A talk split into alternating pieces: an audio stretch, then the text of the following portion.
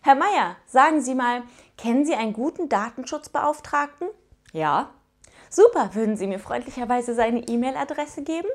Nein, das geht aus datenschutzrechtlichen Gründen leider nicht.